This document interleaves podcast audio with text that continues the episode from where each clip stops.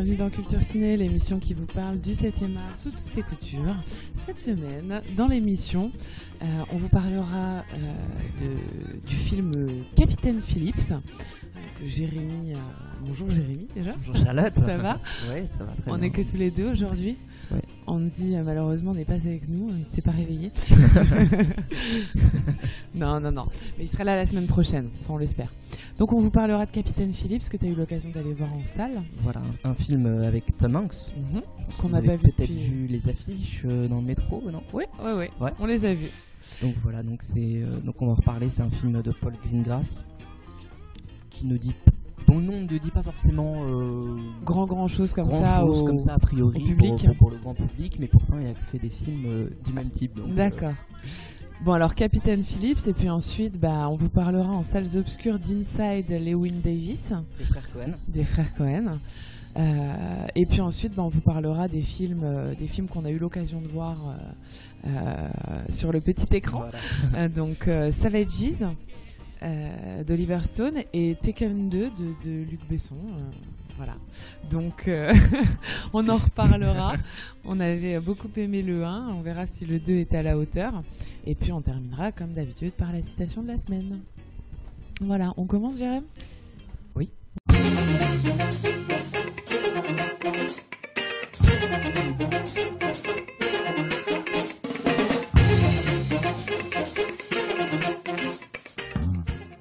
Allez, c'est parti. Donc, Capitaine Phillips. Donc, euh, le film de la semaine. Qui nous a euh, réalisé ce, ce film, Jérémy? Alors, il s'agit de, de Paul Greengrass, qui à la base est un journaliste en fait. D'accord. on va voir en quoi ça influe forcément sur le film et sur aussi sa filmographie. Euh, donc comme je disais, c'est un, journaliste euh, qui a déjà euh, plusieurs films à son actif, notamment Jason Bourne. Si tu te rappelles de Oui, cette, oui. euh, de cette euh, quadrilogie maintenant, je crois. Je crois qu'il a réalisé les deux premiers. Euh, et c'est un film qui a, on va dire, renversé un peu les codes du film d'action, du genre de film d'action En quoi? Notamment par son montage. C'est un montage qu'on va appeler syncopé. Donc j'ai- je je vais essayer d'expliquer. Oui, je pense que c'est mieux ce, parce que. ce que c'est. Alors il y, a- il y a différents types de syncope en termes de montage. Euh, premièrement, et on va dire, il y a le- la syncope de fort accord qui, qui est voulue. Euh, donc c'est un, c'est un exemple qu'on peut retrouver euh, dans, dans À la merveille de Terrence Malick. film que tu as particulièrement euh, que j'ai particulièrement aimé cette année. Je crois que c'était une de nos, de nos premières émissions sur, sur Culture Ciné. Euh, donc on a ce type-là de, de syncope et on en a une autre qui, elle, on va dire, est basée sur le raccord. Donc le raccord, c'est une coupe entre deux plans. hein. D'accord? C'est une coupe en continu. C'est-à-dire qu'on est censé avoir un lien de, de rapport entre le plan d'avant et le plan d'après. D'accord C'est ce qui crée un peu le réalisme au cinéma, hein, en tout cas l'illusion de réalisme au cinéma. Euh, et là, c'est exactement ce qu'il va rechercher. D'accord Sauf que lui, il va le faire avec un montage extrêmement rythmé, avec des coupes extrêmement franches, mais toujours dans une optique de continuité. Et ça, c'est. euh, donc, il a poussé, on va dire, il a poussé euh, au maximum les capacités du montage. D'accord. Voilà. Oui, donc euh, j'imagine que c'est un film intéressant euh, en termes de technique. En, euh, en termes de technique, oui, oui, voilà. Et aujourd'hui, d'ailleurs, aujourd'hui, le cinéma, que ce soit hollywoodien ou même de manière générale, s'inspire énormément de ce type de montage. Et c'est très intéressant. Des fois, c'est raté. On va en parler comme dans Tekken 2, où, où là, le montage est beaucoup trop poussif. Mais là, si tu veux, on va dire que le montage apporte un style au film. C'est vraiment ancré dans, on va dire, dans le genre, là, dans un genre d'action euh, et dans aussi parmi le style du réalisateur. C'est- quelque chose d'important. Donc, donc il a réalisé, je crois, les deux premiers euh, de la série euh, Jason Bourne. Euh, il a réalisé aussi un autre film, euh, Green Zone, Oui, toujours avec euh, Matt Damon. Matt Damon, effectivement, qui, Voilà. qui, qui traitait du, co- du conflit euh, euh, irakien, je crois. Oui, oui, oui, mais de toute façon, on est toujours dans cette optique euh, sur fond très réaliste, souvent de guerre, euh, souvent très très ancré américain. Mhm. Euh, et notamment un autre film qui s'appelle euh, Vol 93. Je sais pas si vous vous souvenez du détournement lors du 11 septembre, du fameux, c'est le troisième avion, non pas celui qui s'est scratché sur les deux tours, mais l'autre qui s'est écrasé en, En en Pennsylvanie, euh, euh, voilà, et notamment parce que les passagers ont empêché, on va dire, l'acte terroriste de s'accomplir. Oui, donc c'est toujours des sujets quand même sur. C'est des sujets qui sont très forts, qui sont très journalistiques, très réalistes, et ça a apporté. Et on va dire que Paul Greengrass était un des premiers à apporter ce qu'on va appeler, ce qu'on appelle aujourd'hui, ce qu'on appelle le docudrama je vais essayer d'expliquer à peu près aussi ce que c'est. Donc c'est inspiré tout droit du journalisme, d'où le terme un peu documentaire. Euh, c'est vraiment exactement dans cette optique-là, euh, tout droit inspiré des journalistes reporters de guerre, qui partent avec leur caméra et qui vont filmer l'instant présent, qui vont filmer la réalité. Euh, avec une bah oui avec une volonté de réalisme absolu sans chercher à faire une composition de cadre ça j'en reparlerai sur ce que je vais appeler le filmage et le cadrage qui sont, qui sont deux points euh, différent. Chez Paul Greengrass, on est dans du filmage. C'est-à-dire que c'est quelqu'un qui va absolument pas chercher à composer son cadre. C'est quelqu'un qui va chercher à, suivre ses personnages, à les filmer coûte que coûte, sans véritablement apporter un détail dans le cadre, dans l'image. Hein. Oui, on est il n'est absolument pas dans euh, cette optique-là. Euh, je pourrais vous citer par exemple David Fincher, lui, il est dans l'optique du cadre. On compose l'image.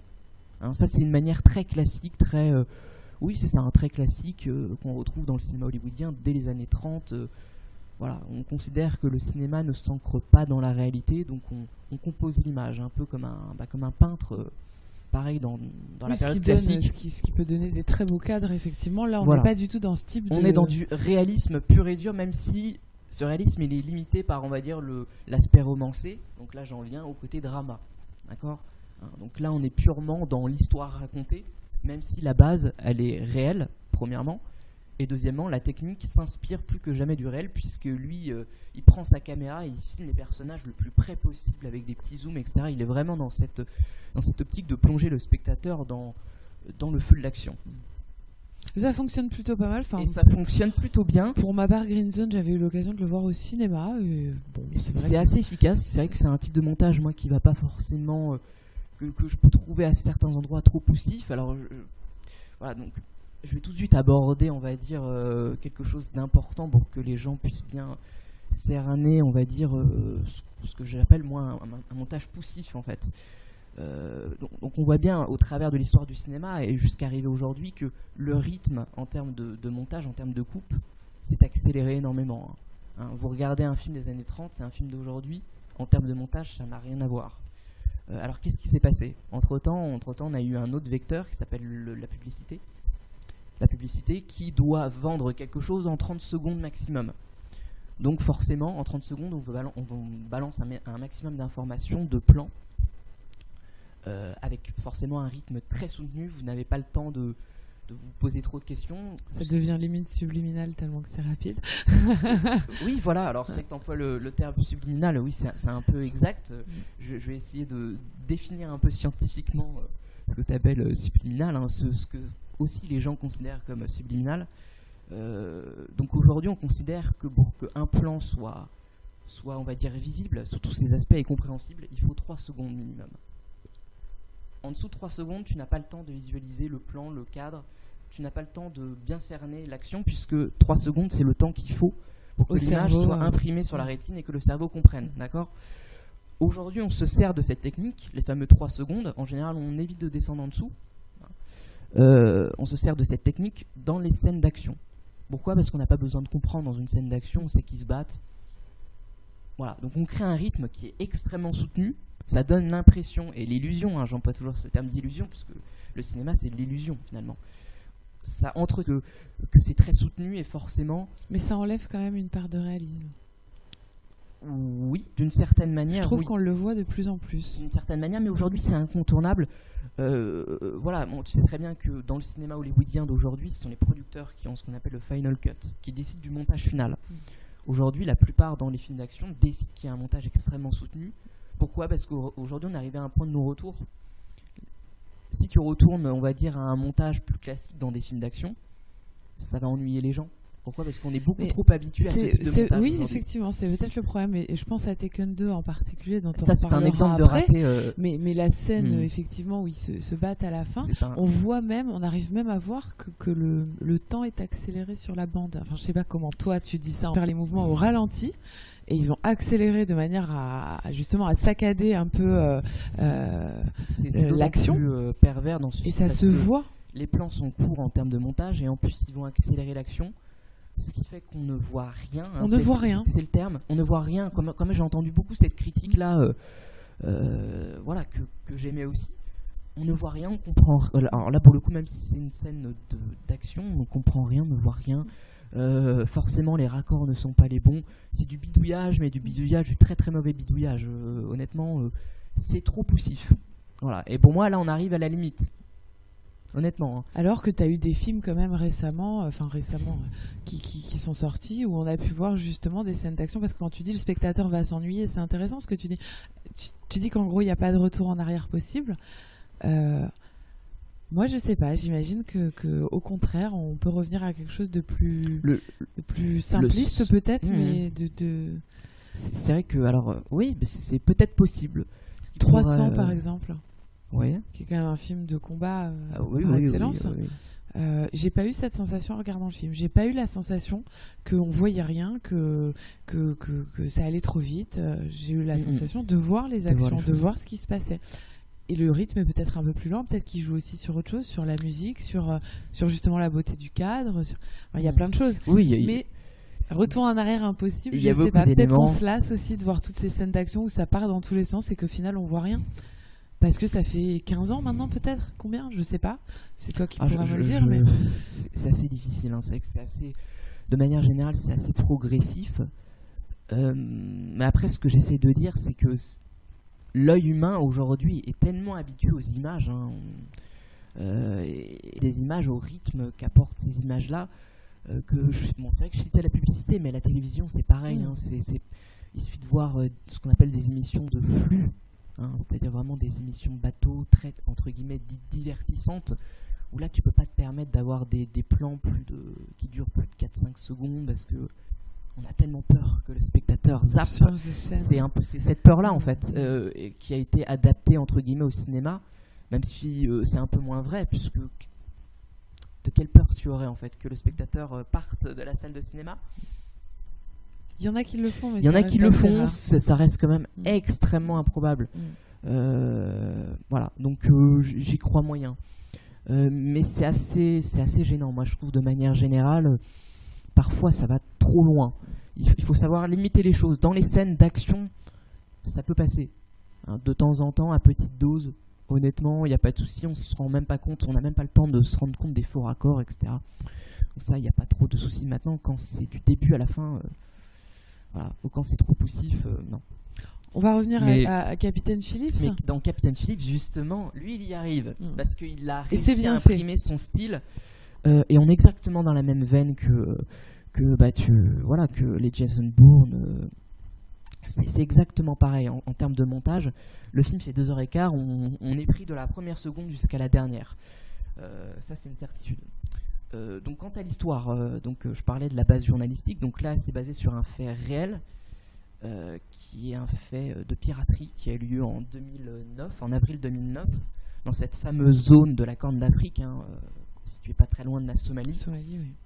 Donc c'était une affaire qui a à l'époque fait du bruit, puisque c'était un cargo, alors si je dis pas de bêtises, c'était un cargo danois et qui transportait des produits américains dedans, et qui a été donc qui a été pris en, otage entre guillemets hein, par des pirates euh, somaliens.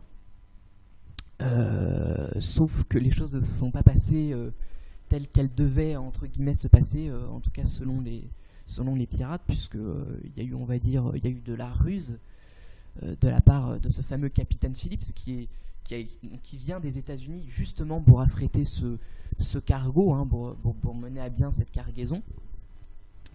Euh, sauf que ce capitaine-là, il a, on va dire, il a de l'expérience, il a de la bouteille, et, euh, et il va pas se laisser faire. En tout cas, il va, il va, il va essayer d'être le plus malin possible, le plus euh, sécurisant. Euh, alors, il y a beaucoup de péripéties, il y a beaucoup de rebondissements en termes de scénario. C'est assez intelligent dans, dans ce genre de film d'action, donc ça, il y a vraiment pas de souci là-dessus. Et Tom Hanks. Et, et Tom Hanks, bah, là, si tu veux, moi, Tom Hanks, je le considère un peu comme un taulier. C'est-à-dire que tu peux lui donner n'importe quel rôle, même, euh, je dirais, entre guillemets, dans un film euh, très moyen, il s'en sortira toujours parce que c'est vraiment. euh, c'est pareil, hein, c'est comme le Capitaine Phillips, c'est quelqu'un qui a, qui a une expérience telle que je pense qu'il est capable de jouer quasiment tous les rôles aussi bien dramatique, comique, euh, je sais pas, euh, on n'a pas eu trop l'occasion qu'on de le l'a pas voir généralement vu dans, ce genre de comiques, registre, ouais. mais, mais honnêtement, oui, bien sûr, c'est c'est lui qui tient le film. Évidemment, c'est Sam Hanks, pour moi, euh, voilà, il y a- il y a- le film, euh, en tout cas, est beaucoup moins euh, Donc il est, crédible. il est pas décevant. Non, non, il est même au, au contraire, je trouve qu'il il tient vraiment très très bien le rôle.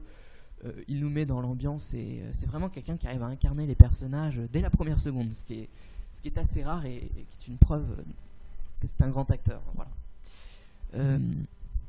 Et, et- et donc voilà, et donc les- je, je disais que les choses ne vont pas se passer comme, comme prévu, euh, et forcément, alors on retrouve un peu le côté un peu très américain, ça j'en reparlerai de, ce côté américanisme qu'on retrouve dans les films de, Greengrass, et particulièrement dans celui-là. Là, forcément, euh, les États-Unis, euh, la Maison Blanche, comme ils le disent dans le film, décident d'envoyer les gros moyens. Donc, ils vont envoyer un porte-avions et deux, euh, je sais pas comment on appelle ces deux gros bateaux euh, qui sont des, des navires de guerre en fait. hein. C'est-à-dire qu'ils envoient deux navires de guerre plus un, plus un, comment dire, plus un, un porte-avions, les hélicoptères, euh, ce qu'il appelle l'équipe de la SEAL, je crois qui est euh, l'équipe d'intervention immédiate euh, qui est dix fois plus rude que notre très cher GIGN. GIGN à nous. Et donc leur but c'était que justement euh, le cargo n'arrive absolument pas en Somalie, soit intercepté avant que les pirates euh, euh, arrivent, on va dire, sur le territoire, sachant que en fait, je disais que les choses ne sont pas passées comme ils l'entendaient puisqu'ils n'ont pas arrivé, ils ne sont quoi, comment dire, ils n'ont pas réussi à prendre le cargo, mais ils ont pris en otage le capitaine Phillips. Et ils essayent de, de monnayer euh, l'échange d'otages. euh, voilà. Euh, sauf que, comme je le disais, les choses sont difficiles. et que peuvent quatre pirates contre, contre toute une armée américaine ça, Oui, c'est sûr que si. C'est un autre enjeu. Euh, bon. Euh, on- Est-ce qu'il y a un, un- un vrai parti pris euh, C'est-à-dire que tu, on voit les, les- les pirates comme des gens. euh, Est-ce que c'est manichéen un peu comme Alors, vision c'est là où c'est intelligent, mais c'est à les limites de son intelligence, on va dire. Je dirais qu'il y a les deux aspects. C'est assez rare. hein. Souvent dans les films très américains, pro-américains, je pense que celui-là est un film pro-américain. Mais il y a des petites touches très intelligentes. Et c'est là où on reconnaît le journaliste, hein, d'ailleurs. Euh, Il y a un côté, pour moi, manichéen. C'est vrai que les pirates sont vus comme, comme d'affreux euh, manipulateurs, euh, des assassins, des tout ce que tu veux. Euh, mais à côté, je dirais qu'il y a une deuxième vision, une troisième vision euh, dans le film qui a une qui vient importance, complexifier un qui peu vient justement ton complexifier- jugement en tant que qui vient spectateur. complexifier les choses. Pourquoi? Parce qu'il nous explique en tant que journaliste que les choses ne sont pas si simples que ce et qu'elles en ont que, l'air. et, que- et que voilà et que le film aborde des thèmes très importants donc euh, dont j'arrive à dont j'y viens d'ailleurs Euh, il y a tout un aspect politique qui est vraiment très très présent dès le début d'ailleurs Oh, de toute façon, dans ce genre de, de, oui. de faits, euh, c'est.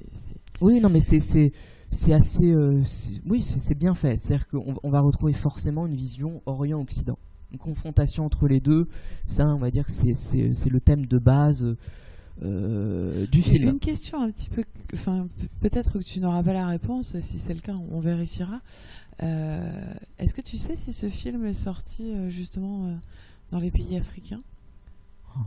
Je ne sais pas non Il là je faudrait, t'avoue je ne sais pas Ce serait intéressant de, de- de le savoir. mais Peut-être pour une prochaine émission, Hmm. on, on vous refera un petit on verra, flashback. mais-. On On va faire une petite coupure, Jérémy. On revient juste après. Mm. À tout de suite. Toutes.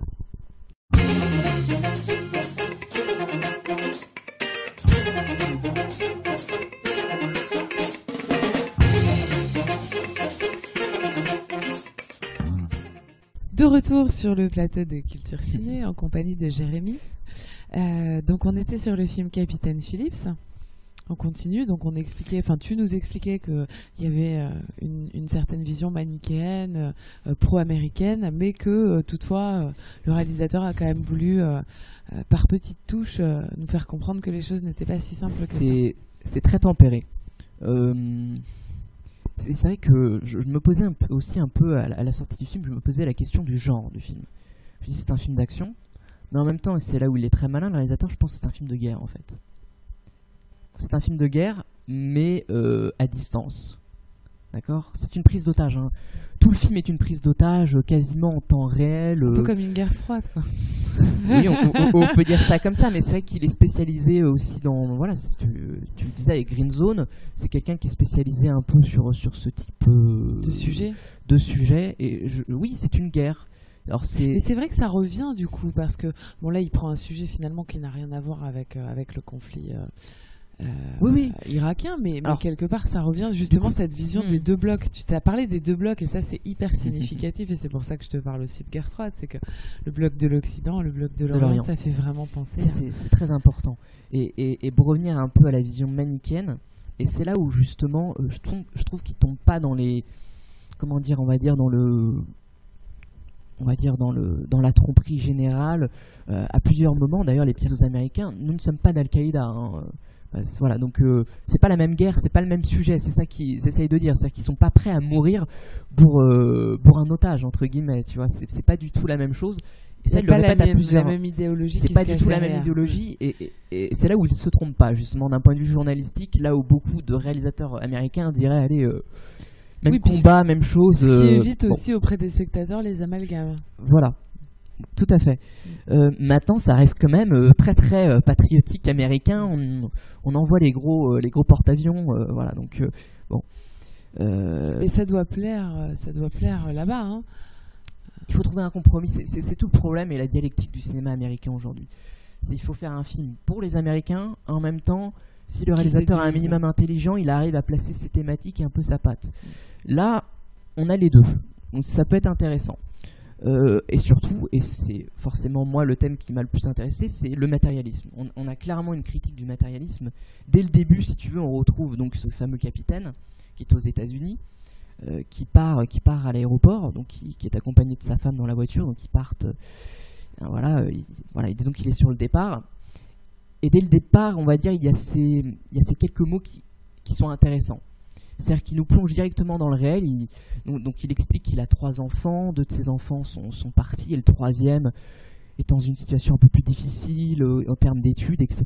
Et donc il s'inquiète pour l'avenir de son enfant, etc. Parce qu'il évoque la crise économique, il évoque euh, la difficulté à trouver du travail.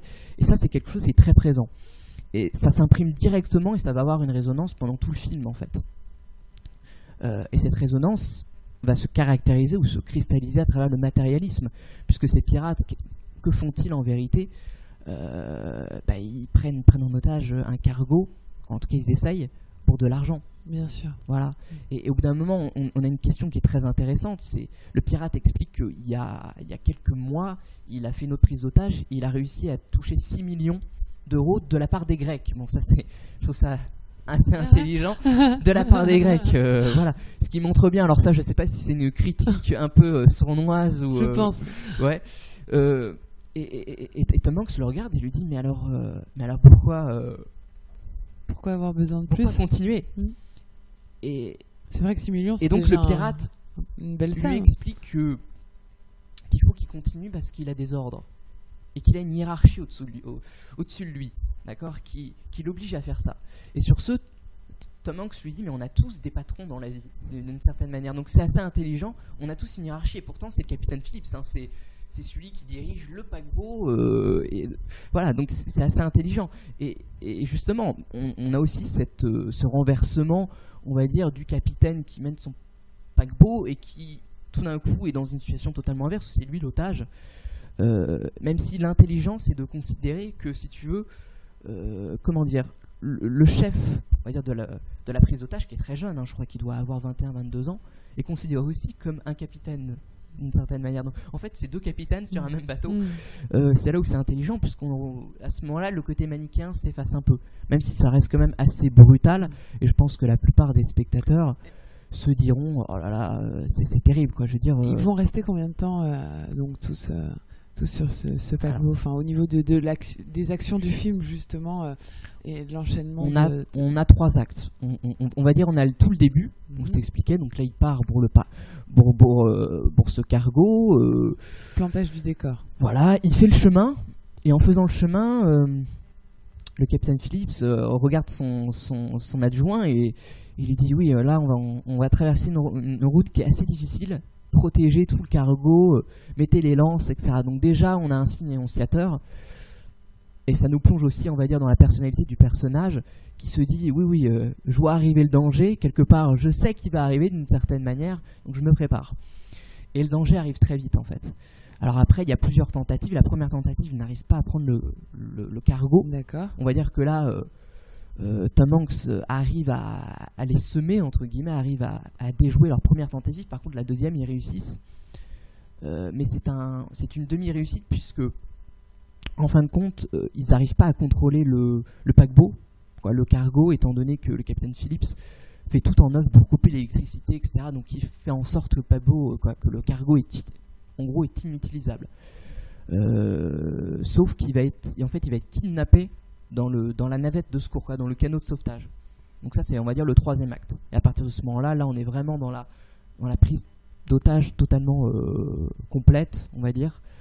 Euh, et alors là, euh, on va voir toutes les forces américaines qui vont aller à, à leur trousse. D'ailleurs, c'est assez. Bon, c'est là où on retrouve le côté américain. hein. C'est-à-dire que t'as une toute petite, euh, t'as un tout petit canot de sauvetage et derrière t'as T'as un porte-avions. T'as un porte-avions, t'as euh, t'as vraiment tout un arsenal de guerre. euh, Oui, il y a, qui- y a- est mis il y a- en il y a place. ce côté aussi qui rend, qui, qui, qui rend euh, euh, justement la, la- la puissance, tout le gigantisme américain. Et, Oui, oui, Et- mais c'est- oui, d'ailleurs assez bien fait. Euh, et c'est là où on rentre, on va dire, dans l'aspect un peu plus compliqué du côté manichéen, étant donné que euh, très vite, les pirates se doutent que les Américains mentent. En fait, c'est un peu la stratégie du négociateur américain qui dit montrez-nous l'otage, faites ceci, faites cela, vous inquiétez pas, vous aurez l'argent, alors qu'en fait, ils savent très bien que d'une certaine manière, ils ont aucune chance d'avoir l'argent, étant donné qu'ils font pas le poids. Ils font pas le poids une seule seconde, et c'était pas du tout dans la politique euh, américaine à ce moment-là. Euh, ça, ça me fait penser, alors peut-être à tort parce que parce que je n'ai pas eu l'occasion comme ça d'a- d'aller encore voir euh, le film, mais ça me fait penser un petit peu au, film où, tu avais un, un jeune homme enfermé, euh, enfermé dans, dans- pris en otage en fait et enfermé dans un cercueil sous terre. Je me souviens de ce film? Oui, oui, oui. Alors, euh, oui, c'est un film espagnol. Alors, attends. euh, oui, je me rappelle plus du titre. Et où effectivement la, la- la prise d'otage, euh, ils essayent de monnayer, ils veulent effectivement de l'argent et, euh, et ça n'aboutit pas, ils laissent mourir en fait le, Oui, oui, oui. Mais ça, c'est- le oui, personnage alors, qui est lui américain. C'est pour ça que je disais, c'est pour ça que je disais que c'est un film espagnol, parce que vu comment ça se termine ce film-là, ça ne peut être qu'un film euh, non américain, on va dire. Un film américain se, termine forcément bien, et là c'est le cas de ce film-là, où la prise d'otage, euh, ils, quoi, ils arrivent à libérer le capitaine Phillips et, et tuer, et tuer euh, Tuer les méchants. les otages, et arrivent, ils ont quand même arrivé, euh, réussi à emprisonner euh, un de leurs, le chef, on va dire, des, des preneurs d'otages. Euh, donc tout Est-ce que c'est ré- oui. Est-ce que c'est réaliste Bon, tu parlais de docu, euh, docu-drama, Alors- c'est ça Est-ce que c'est réaliste Est-ce que pour une personne, tout le système américain euh, se, se met aux trousses de... euh, Alors, là, pour le coup, ça s'est réellement passé en fait de cette manière-là. Mm. Ah, quoi, de cette manière-là, on va dire dans les faits. Donc, oui. Oui, c'est une reprise Mais après, ce qu'on n'a de- jamais su, c'est ce que le film n'explique pas, c'est l'enjeu, on va dire, politique, géopolitique. Euh, C'était un chemin, on va dire, entre guillemets, un chemin dans les eaux territoriales, où on, sait- quoi, dans les eaux euh, maritimes, où on savait très bien que Oui, la Somalie, elle a toujours été réputée... euh, l'endroit le plus dangereux probablement au monde en termes de, d'eau de navigation. euh, voilà, en termes de navigation. Que venait faire un bateau danois avec un drapeau américain en plus, un peu comme un, un appât entre guillemets Ça, c'est une question qui n'est pas résolue par le film et qui, Qui est que- peut-être que- pas que résolue beaucoup tout de journalistes hein. se sont posés au moment des faits. Qu'est-ce qu'un paquebot, un, cargo américain vient faire là dans une zone extrêmement dangereuse Pourquoi avoir envoyé autant de, moyens euh, euh, pour éviter que le, cargo arrive sur les côtes somaliennes? Qu'est-ce qu'il transportait? Ça, on n'a jamais eu cette euh, réponse-là. On sait que le capitaine Phillips, mais il est très rusé, a prétendu, quoi, a dit, il le dit dans le film, que qu'il transporte des, comment dire, des vivres en fait, que, ce- que c'est un transport humanitaire en fait, c'est un cargo humanitaire pour aller pour aller donner euh, du riz et, et autre chose aux, aux Somaliens et aux Africains. Mais on- n'a jamais su. Quoi. On- après, on pense que dans le film, c'est une tactique, c'est une ruse pour essayer d'é- d'éveiller un, un Les euh, un point en- empathique, un côté, Mm, mm. un côté un peu compassionnel. Mm. Il ne fonctionne pas d'ailleurs. hein, euh. Mais Et, On et du coup, su. toi, en tant que spectateur, été, t'as été peut-être un peu manquant par rapport à cet Alors- aspect euh, des, des, des géopolitiques, comme tu dis, les, les raisons pour lesquelles. Est-ce que c'est c'est pas du tout mis euh, du coup en, lumière c'est- par, le réalisateur Euh, c'est très effacé, mais en même temps, c'est volontairement effacé. C'est pas comme s'il occultait totalement ça. En même temps, on, on est tellement pris par le- L'action. se passer, par l'action, parce que ça reste quand même un film d'action.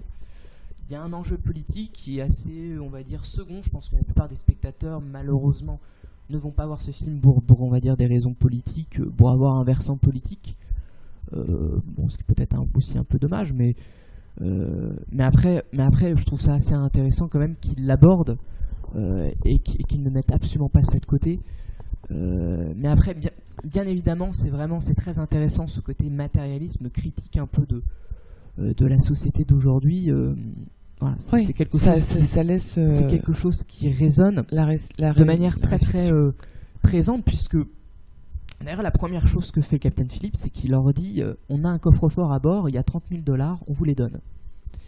Euh, sur ce les pirates disent non non c'est pas, pas suffisant nous on veut des millions. Voilà. Et on partira pas tant qu'on n'aura pas 10 millions de dollars. Bon. Et ça pose la question aussi de la on va dire on va dire quand on pousse plus loin d'un point de vue métaphysique de la vie d'un être humain euh, qu'est-ce que ça vaut, quels sont euh, les risques qu'on est prêt à prendre? Les Américains sont très, alors c'est pas comme les Russes, hein, où les Russes en général ils font pas dans la dentelle. euh, voilà, en général une prise d'otage, ils dégomment tout le monde, hein, ils se posent pas trop la question. Les Américains ils sont un petit peu plus futés puisque pour une raison encore d'un point de vue politique qu'on ignore, ils voulaient à tout prix préserver la vie de ce Captain Phillips, à tout prix. Mais il fallait absolument pas que, le bateau de sauvetage arrive sur en Somalie probablement aussi pour des questions politiques. Mais, mais ce film pose forcément la question, on va dire, j'allais dire, de, de la perte, de où est-ce qu'on se situe d'un point de vue territorial. Donc ça pose forcément la question, on va dire, de la mondialisation, le mondialisme. Où est-ce qu'on se trouve hein, Et c'est d'ailleurs cette, ce, je dirais, cette, euh, cet aspect-là qu'on retrouve dès le début, hein, lorsque Tom Hanks dit euh, dans quelle société on est, où est-ce qu'on se situe. Oui, Euh, Lui-même ne sait pas. Euh, Il y a une vraie réflexion en fait euh, entamée euh, Oui. dans le film et qui, qui se poursuit une fois il que, y a une vraie réflexion. Alors après, c'est que Prise on- de conscience. on a un autre thème qui, qui, qui prend le dessus, qui est la confrontation forcément Orient-Occident, euh, qui, est- qui qui est plutôt bien faite, même si, comme j'ai dit, ça reste quand même très très pro-occidental, pro-américain. Bon, nous, avec notre regard occidental, on va forcément voir ça, forcément, on va forcément s'identifier d'une manière, mais bon, après, c'est là où c'est rusé, hein, ça reste un film américain. Et donc tu l'as aimé ce film? Oui, oui, j'ai- beaucoup aimé. Je trouve que c'est un, un très bon film d'action pour le coup. Ça faisait longtemps qu'on n'avait pas vu un film aussi tenace, aussi qui, voilà, qui arrive à te, à te mettre en haleine euh, aussi longtemps, avec un rythme euh, très très soutenu. euh. à chaque fois, on se demande ce qui va se passer, quel Il est- rebondissement il va y avoir. euh. il est, il est donc en, en salle en ce moment, comme on, vous disait tout à l'heure, il, y a les- il y a les affiches un peu partout euh, euh, dans le métro. Et donc, si vous voulez aller le voir euh, et que vous aimez les films d'action euh, à tendance un peu euh, euh, politique, euh, bah, n'hésitez pas. Et puis Tom Hanks, apparemment, euh, relève encore une fois euh, très bien le Ouais, défi. Euh, au niveau, enfin, on va passer aux salles obscures, Jérémy, parce que comme d'habitude, on, on, on- on parle beaucoup. Euh, et, et les salles obscures, donc tu as, eu l'occasion d'aller voir Inside Lewin Davis. Alors, euh, qui Llewyn Davis, donc, qui est le dernier film euh, des frères Cohen. Alors pour ceux qui n'auraient pas l'occasion de connaître encore les frères Cohen, hein, c'est je pense aujourd'hui ce que je considère un peu comme les... Ils font partie au panthéon des meilleurs réalisateurs euh, aujourd'hui. Mhm. Alors on est dans la catégorie co-réalisation, hein, c'est assez rare, on retrouve ça avec les frères et sœurs Wach- Wachowski, si j'essaie de bien le prononcer, hein, ceux qui ont réalisé Matrix, entre autres, bon, ils ont fait d'autres films, euh, Speed Racer ou Claude Atlas. très, Je me souviens de. True Grit. True Grit, alors pour les frères Cohen, voilà, il y a eu True Grit, euh, Brother, Mhm. j'en parlerai aussi dans Inside Llewyn Davis, ça se rejoint un peu, The Serious Man, euh, bon, etc., The, Big Lebowski, euh, Fargo, bon. La, la liste est très longue, ils ont quand même déjà, là, ils commencent à avoir une, une immense filmographie euh, à leur actif. à leur actif. Et, Et donc, donc- ce film, il nous raconte l'histoire d'un musicien. Il nous raconte l'histoire d'un musicien qui s'appelle Lewin Davis. Donc le film va retracer en fait une semaine de sa vie. Et là, on est plongé, on va dire, je dirais, dans l'aspect, dans l'univers artistique de la musique, un peu particulièrement, mais je me permets de t'interrompre parce que tu me dis donc euh, il s'appelle donc Lewin Davis. Le titre c'est Inside Lewin Davis. C'est très important. C'est très important, je pense, de, d'expliquer un peu ce titre. Alors, oui, c'est très important parce que euh, la première chose à dire, c'est que dans, dans, tous les films des frères Cohen, le plus important, ce sont les personnages. Euh, on est plongé dans l'intimité des personnages, donc d'où le titre Inside. Donc, on est vraiment dans sa tête, dans son ressenti, dans ce qu'il dans, dans, sa psychologie, dans son humeur du moment, et Dieu sait si son humeur va varier en fonction des, euh, des situations plus ou moins euh, alambiquées, grotesques ou parfois euh, extrêmement déprimantes qui va rencontrer, qui, voilà, qui va subir et rencontrer. Et on est vraiment dans cet aspect-là. Voilà. Ça, c'est quelque chose de très très important. Inside Lewin Davis, en fait, c'est le titre de son album, puisqu'il a quand même fait un album qui, est un, qui est un 45 tours, si je ne dis pas de bêtises. Ça se passe à quelle, à quelle époque? Alors, c'est difficile à dire, je crois qu'on est dans les 70-80. Euh, et voilà, il essaye de, vendre un peu euh, son album Inside Lewin Davis euh, avec une très belle pochette où on le voit, on va dire, posé un peu en artiste, un peu torturé, ce qui, est, le cas. Hein. C'est très drôle, mais une fois de plus, on est, on est exactement. Alors, je pense que les frères Cohen sont les rares, on va dire, sont des rares, les, probablement les rares réalisateurs à aborder le, le, genre, on va dire, de la comédie sous un angle un peu cynique, même très très cynique, euh, et surtout euh, sur fond euh, d'existentialisme fataliste. Oui, c'est, bah, on en reparle juste après une courte pause. Oui, oui, Je te dis à tout de suite et on revient sur Inside Lewin Davis dans un instant.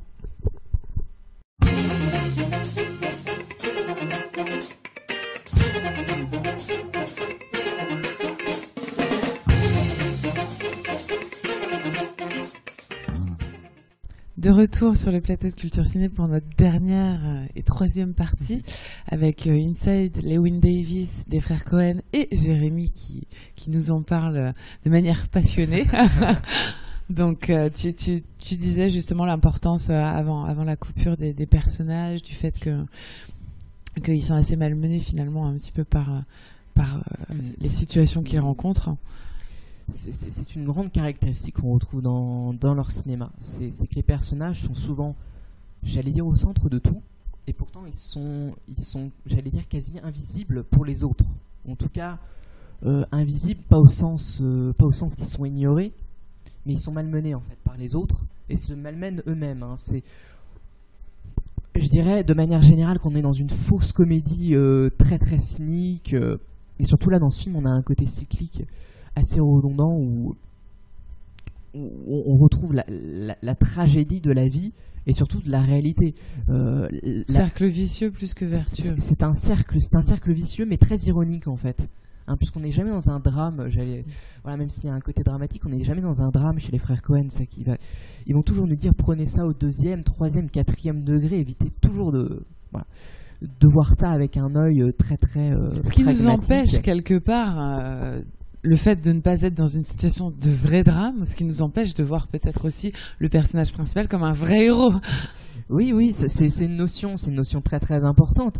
Euh, et, la première séquence en, est l'exemple, euh, je dirais, le plus parfait, puisque euh, puisqu'on le retrouve en train de chanter dans un dans un bar. Il chante quoi de beau Alors, c'est un chanteur de, de folk. de folk. et, T'as pris ton harmonica ou pas J'ai pris, ah. alors, euh, j'allais dire ma guitare, hein, puisque lui c'était plutôt la guitare, euh, son instrument euh, de prédilection. Et, dans ce bar, on retrouve plusieurs artistes. Et d'ailleurs, dans la plupart, on va dire, joue une musique qui, n'est pas terrible. Mm. Et, c'est d'autant plus tragique quand on sait que, que lui, on va dire, une, pardon, Lewin Davis, lui, il est beaucoup plus. Euh, il chante plutôt bien. Il, il, a du talent et pourtant il n'y arrive pas. Hein. Il n'arrive pas à percer. Il n'arrive pas, il arrive pas. On va dire qu'il n'arrive pas à se faire reconnaître en tant que tel. Euh, et, est-ce qu'il croit en lui, ce personnage? Euh, Il est sûr de sa destinée Non, parce que si tu veux, d'une certaine manière, tout ce qu'il entreprend échoue, mais en même temps, il se pose lui-même des barrières. Ça, c'est assez subtil mais, mais, mais, quelque part, on a un regard assez compassionnel envers ce personnage. Ça reste un anti-héros, hein, mais, euh, mais quelque part, oui, c'est ça, on a un peu de l'empathie parce que il se démène, il se démène comme il peut, euh, voilà, de manière extrêmement comique la plupart du temps. Euh, voilà, il, est entouré, il est entouré donc d'autres personnages, j'imagine? Il est entouré d'autres personnages. D'un animal? Oui, alors je, je, parlais du tout premier personnage dont on ne parle pas, dont on ne voit pas, qui en fait en fait, au tout départ, c'est un groupe. En fait, il avait un groupe, il avait une autre personne avec qui il chantait. Malheureusement, cette personne s'est a sauté d'un pont. Oh, c'est suicidé en sautant d'un pont. C'est tragique.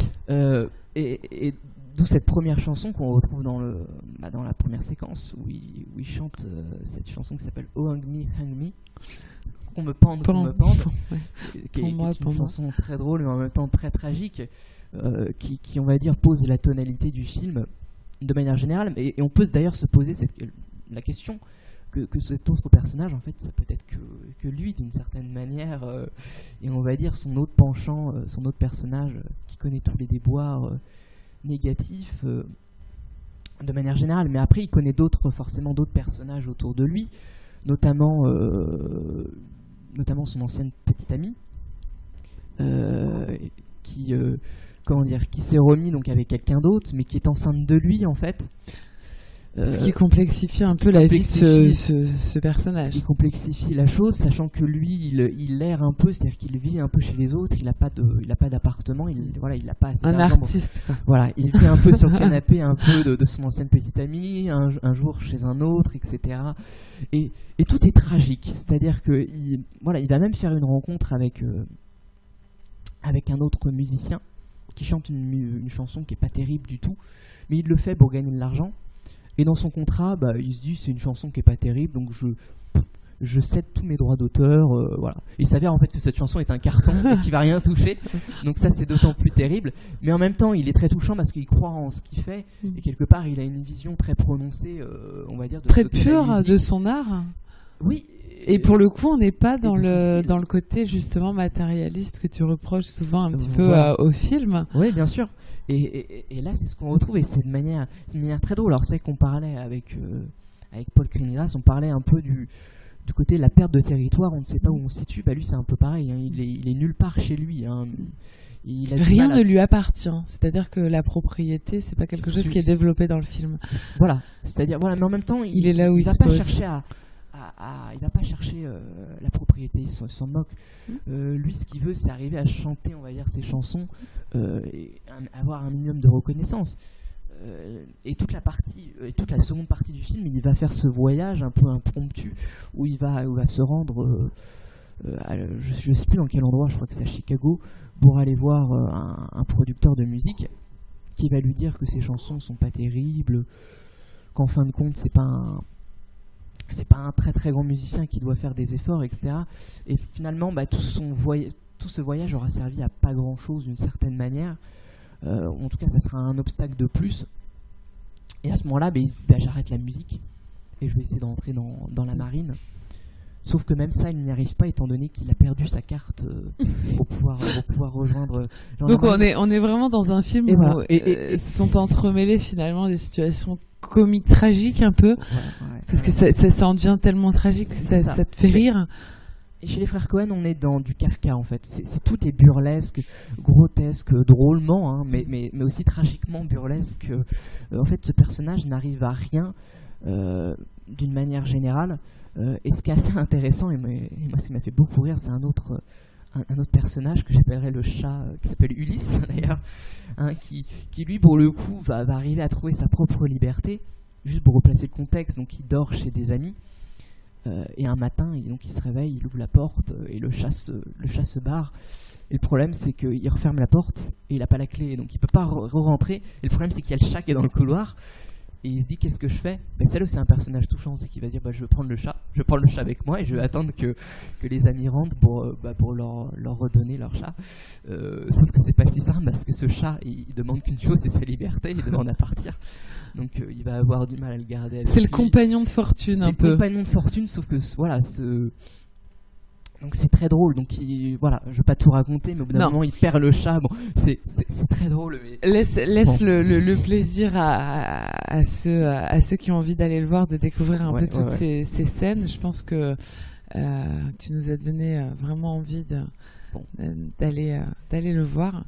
Et, et donc, et donc bah, il est en salle encore, encore quelques temps, donc profitez-en. Euh, si vous aimez euh, les histoires assez Bah, burlesques. burlesque, voilà, c'est drôle, mais en même temps, il y a un, c'est très maîtrisé, hein, comme je disais. euh, la mise en scène est vraiment est très très bien, très bien réalisée. Voilà. Et donc, si vous aimez les histoires où on se, où on se, se concentre principalement sur la psychologie des personnages. Voilà. Bon, bah, très bien. Bah, Inside Lewin, Lewin Davis, c'est pas forcément facile à prononcer. Juste pour terminer, par rapport au titre, euh, on n'a pas vraiment euh, expliqué, mais bon, finalement, euh, pour ceux qui seraient pas bilingues, Inside, ça veut dire à l'intérieur. ouais. Donc ça parle, ça parle très bien et ça pose tout de suite, tout de suite le, bah, le, le- le contexte, le contexte voilà du, du film. Donc on va vivre les les, les, les, les émois un petit peu, les, les doutes, tout ce qui peut traverser l'esprit de, de quelqu'un qui, qui sait où il va mais qui se cherche un peu en même temps et, et qui a pas mal de, de d'obstacles, à franchir lui, euh, voilà. pour, pour arriver à ses fins. Voilà. Bon, ben, on va passer au, à la sélection petit écran. Euh, donc, on, par- on parlait tout à l'heure, euh, lors de la présentation, du programme de Savages et de Taken 2. On commence par Savages, tu as eu l'occasion de le voir, moi également. Euh, au niveau du casting, on a Blake Lively, qu'on connaît de, de Gossip Girl, euh, Salma Hayek, John Travolta et Benicio del Toro, qui est quand même Ah, assez ouais. connu aussi. Euh, et donc voilà, et ça nous parle. euh, c'est un film de qui Savages Ah, c'est un film d'Oliver Stone qui, qui alors, alors lui, c'est vrai qu'il a une filmographie un peu éparpillée. il a fait, il, a- il est passé par euh, Alexandre le Grand, euh, si je dis pas de bêtises. Il a fait, il a fait un film sur euh, qui s'appelle Wall Street, si je dis pas de bêtises. C'est pas lui qui a fait Basic Instinct? Euh, non, non, non, non, Non non, non, ça c'est Autant pas pour moi. Non, non, non, non, c'est pas le Verhoeven, ça, je crois. Euh, il a fait un autre film sur le 11 septembre. Bon, voilà, il, est, voilà, il a, Il a une filmographie assez, assez, euh, éclectique. Voilà. Il fait un peu de tout. Il n'est pas spécialisé dans un sujet. Bah, pour la petite histoire, en fait, ça, ça se passe en, en Californie. Euh, c'est un film qui traite principalement du, du, du- du cartel de la drogue. On a euh, trois jeunes personnes euh, qui, qui, qui- comment dire, qui jouent les botanistes, les apprentis botanistes, et qui produisent donc la meilleure marijuana euh, du, du pays, voire du continent. Continent, oui, oui. voilà, parce qu'elle Oui, a un taux de, ça, elle a un taux de THC extrêmement extrêmement élevé et donc euh, et donc euh, bah, ils vont se retrouver pris dans une situation à laquelle ils avaient absolument pas pensé au départ c'est-à-dire que le cartel de la drogue Mhm. va s'intéresser à leur production et va les forcer quelque part à, à produire aussi pour eux et donc et donc la, la fameuse Blake Lively va, va être va être enlevée par par, euh, par donc ce cartel qui est dirigé par Salma Hayek, qui joue le- la matrone par excellence. Euh, Très drôle, euh, voilà, et, et c'est sur fond. euh, Enfin, moi, ce que j'ai trouvé intéressant dans le film, je sais, Jérémy, que tu n'as pas aimé énormément ce film. Hmm. Vas-y. Moi, ce que j'ai trouvé intéressant dans le film, c'est pas du tout l'aspect cartel de la drogue, etc. Ça, c'est du vu, du revu. J'ai bien aimé la manière dont était mise en scène le triangle amoureux donc entre ces trois personnages. Hmm. Euh, et, et donc, euh, et donc je, je trouvais que c'était présenté d'une manière différente de ce qu'on peut voir habituellement, où un personnage est souvent lésé, parce que quand on est trois, on dit qu'il y en a toujours un de trop. Là, on est vraiment dans un, dans un triangle, un triangle parfait, enfin qui s'équilibre parfaitement entre les trois personnages, à mon sens. Et, euh, et voilà, donc deux garçons, euh, un, un jeune plutôt bohème, euh, Ben, euh, celui donc qui, Oui. qui, a, qui a fait pousser les graines en premier, et puis un, un autre qui lui est, est plutôt, euh, est plutôt, euh, Il sème la récolte. ouais, enfin orienté, orienté dans, dans, dans l'esprit, et beaucoup moins bohème. C'est quelqu'un qui était dans l'armée, etc. Donc un personnage beaucoup plus, beaucoup plus fort, beaucoup moins, euh, moins sentimental. et, et elle qui sait très bien que, que, ces deux hommes finalement sont, complémentaires, mais à la fois ce qui est fou, c'est que les deux hommes s'aiment aussi autant qu'ils aiment la femme, et c'est là où c'est, j'ai trouvé ça très très joli. Voilà. Oui, non, mais euh, je, comprends bien. Alors, si- si moi, mon interprétation, c'était, c'est- ça a été de me dire au moment où j'ai vu ce film, euh, ça a été de, penser que, en fait, ces deux aspects, euh, ces deux hommes étaient en fait une même facette qu'on retrouve dans le personnage de Blake Lively. Qu'en vérité, c'était un peu sa personnalité, euh, entre guillemets, au masculin, en tout cas sous forme d'homme. Euh, et ces deux aspects, un peu le côté sentimental et un peu le côté peut-être un peu plus dur. Euh, voilà, c'est ce que j'ai retenu du film. euh, Après, au niveau de la mise en scène, on est quelque dans quelque chose d'assez. Ah, Tra- après, ouais, traditionnel. je, je suis pas du tout fan d'Oliver Stone. hein. Bon, voilà, c'est peut-être aussi ce qui m'a ce qui m'a un peu gêné. Après, je trouve j'ai trouvé Salma Hayek Mm. très drôle. Je pense qu'elle a un personnage très très comique. Il faut faut, faut le voir comme ça. hein. Je pense que c'est un film qu'il faut voir au deuxième degré, voire troisième, un peu à l'image de la fin. Mm. Euh, rembobine tout. euh, Mm. euh, voilà. Oui, il y a un côté tragique quand même. hein. Un côté tragique, on Oui, parle de oui, viol, on parle de. Oui, bien sûr. Voilà, il y a- il y a- Bien sûr, même si euh, il est très contrebalancé parfois de manière un peu, un peu, un peu déroutante. C'est pour ça que c'est pour ça que j'ai tendance à dire que c'est c'est difficilement plaçable en termes de genre. Bon, Euh, après, euh, c'est adapté d'un livre, donc je, je, je- je n'ai pas eu l'occasion de le lire, donc je n'ai pas tous les tenants. On est un peu dans la lignée des Scarface, des. Ah, Euh, oui, c'est oui, pas oui. du tout la, la même réalisation, mais au niveau du thème et de, de, de, de ce qui se passe, on est un peu dans l'action, on est un peu dans le même type. Alors effectivement, beaucoup moins bon, on est bien d'accord, est- ce qui n'a rien de comparable, mais on est dans le, le même genre de film un petit peu, où il y a ce côté... Oui, oui, oui, bon, si tu veux, oui. Oui, oui. Si je veux, bah écoute, eh ben oui, je le veux, Jérémy. J'aime bien quand il est complètement, euh, tu sais, il, il me regarde et puis il me dit mais si tu veux, mais complètement pas convaincu par ce qu'il est en train de me dire. Mais c'est ça qu'on aime avec Jérémy, c'est que souvent on n'est pas d'accord. Et, euh, et donc voilà. Bon, écoute, je pense qu'on on a fait le tour. Juste pour terminer, moi, euh, ce film, ce que j'ai aimé aussi beaucoup, c'est la voix off. Donc euh, du personnage Ah, principal. C'est probablement ce que j'ai le plus détesté. oui, oui, je- alors là, je trouve que voilà, euh, déjà qu'il nous en fout des tartines, euh, moi je veux bien avoir du contemplatif, mais pas chez Oliver Stone, quoi. Je veux dire. Allez, on arrête le cynisme, on passe à Taken 2. ah oui, là on va rentrer dans une autre phase. Là, je crois qu'on va. Oui, oui. Alors là, pour le coup, oui. Alors là, pour le coup, c'est Olivier Mégat Qu'on dit euh, Mégaton.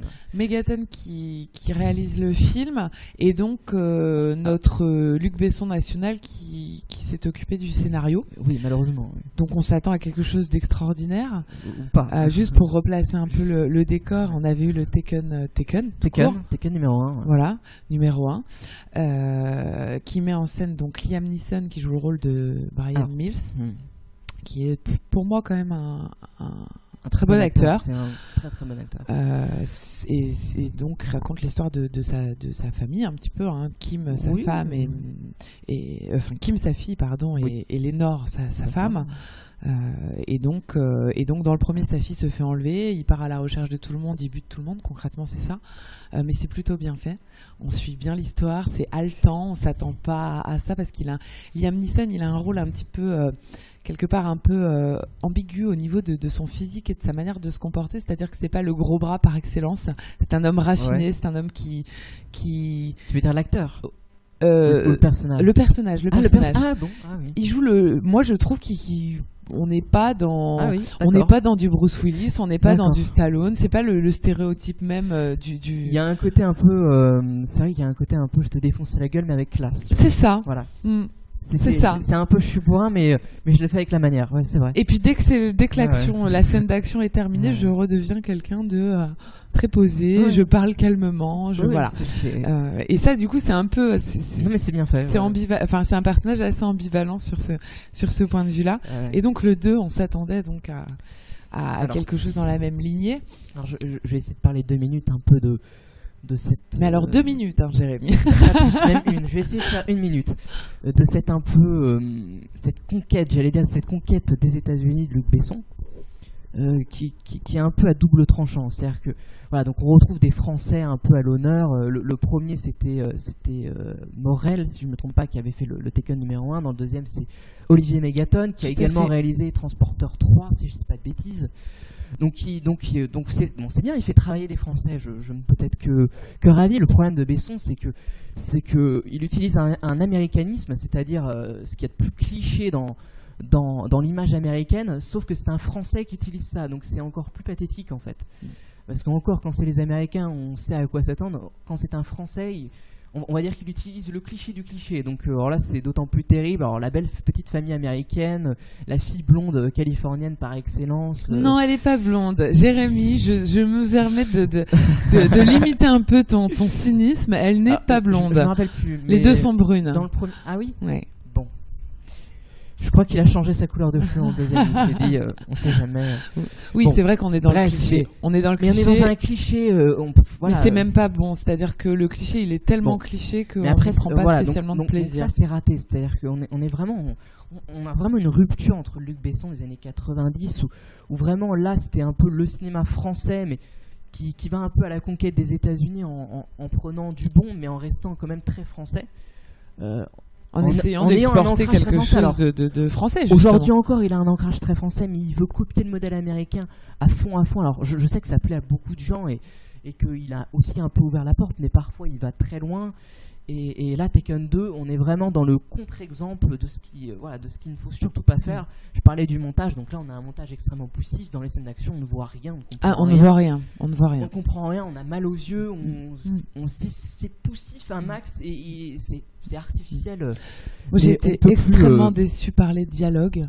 Euh, je l'ai pas vu en VO, je l'ai vu en VF, donc on sait très bien qu'on y perd souvent, euh, mais, euh, mais, mais sans parler vraiment du, de la voix et du jeu euh, d'acteur par le biais de la voix, mm. au niveau purement des mots et, du, sens littéraire de ce qui est dit, c'est complètement ennuyeux, c'est-à-dire que ça n'a aucun intérêt.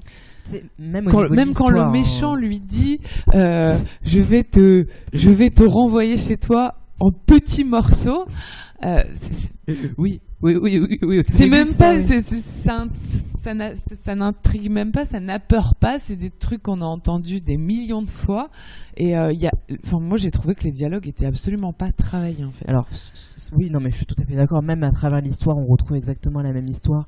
Alors après, ils cultivent toujours ce même thème qui est un peu la loi du talion. On se venge. Hein. C'est, euh, exactement ça. Même s'il essaye à la fin de rompre avec cette, cette, cette vengeance. Oui, mais euh, c'est tellement. En, en, fait, moi j'ai eu l'impression, et je pense que c'est exactement ça, que pour le coup c'est un film uniquement commercial. Le premier a très très bien marché. Donc Complètement. On, va en faire un deuxième, on sait que ça va bien marcher. Hein, ça va attirer la population qui avait aimé le euh, premier. Voilà. Et en fait, et on reprend et on se casse pas la tête à créer une histoire. On, reprend exactement la même chose. Qu'est-ce qui va se passer? Bah, euh, Exactement la même chose en fait. Hein. C'est va se passer? Exactement la même chose. Euh, c'est complètement raté. Voilà, alors après on retrouve, voilà, c'est beaucoup de scènes d'action, euh, voilà, donc on est en Turquie, tu dis pas de bêtises. Hein, euh, ouais, ouais. Les Albanais sont des gens très méchants. Ah voilà. alors là, je, parlais de l'américanisme, je pourrais aussi parler de l'africanisme, hein, au sens où c'est un peu, c'est le, le, bloc Occident-Orient. Hein, c'est l'Orient, c'est les méchants, l'Occident, c'est les gentils. Hein. je, je, vous conseille de voir Aladdin et on va dire les côtés sous-jacents d'Aladin, un peu comment sont vus, euh, je sais pas, j'en viens à parler d'Aladin, c'est dingue, euh, un peu comment sont vus, euh, on, va dire, la vision arabe, mais vue par les Américains. Hein. Je, je rappelle que Aladdin est inspiré, si je dis pas de bêtises, le personnage physiquement est inspiré de Tom Cruise. je ne sais pas si vous le saviez. Hein, mais non, je, vous invite à le revoir. Bah, il est inspiré de Tom Cruise. Je, trouve qu'il n'y a pas vraiment de ressemblance entre Tom Cruise et Aladdin. Ah, je t'invite à, euh, je à revoir, euh, mais euh, voilà. Bon, ça c'est l'aspect très américain. mais on, je t'invite à voir les les méchants, les méchants sultans ou les méchants arabes dans le dans le marché qui voilà qui veulent à tout prix je, me rappelle plus trop de l'action, mais qui veulent à tout prix pour chasser Aladdin, Aladdin qui est entièrement occidentalisé. Bon, bref, on va pas rentrer dans un débat Disney Aladdin, mais euh, par contre, on se fera une émission sur Disney. Promets-moi ça, ah, Je, te promets. moi, je suis une euh, grosse fan. Je te parlais Et d'ailleurs, là, il y a, y a, pour la petite info, pour ceux qui, qui, qui, aiment les Walt Disney ou qui souhaitent emmener leurs enfants euh, voir le dernier, il y a la Reine, des, Neiges. Je, je, pense que je vais adorer Alors, ce film. dans la même lignée, je crois que c'est par les mêmes producteurs réalisateurs que mm. Réponse. Réponse et le Roi Lion. Le Roi Lion. Bah, Et le Roi Lion, c'est quand même le monument des le Disney. monument Disney. Avec euh, bon la Belle et la Bête qu'on ne laissera pas de côté, qui est aussi un monument.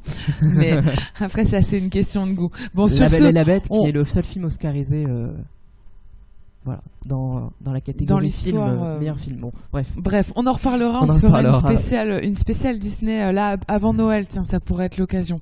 Alors, on termine avec notre citation de la semaine. Eh ben, c'est une citation. C'est une citation. Une, un, deux, trois. C'est une Citation, citation. Je vais pas y arriver.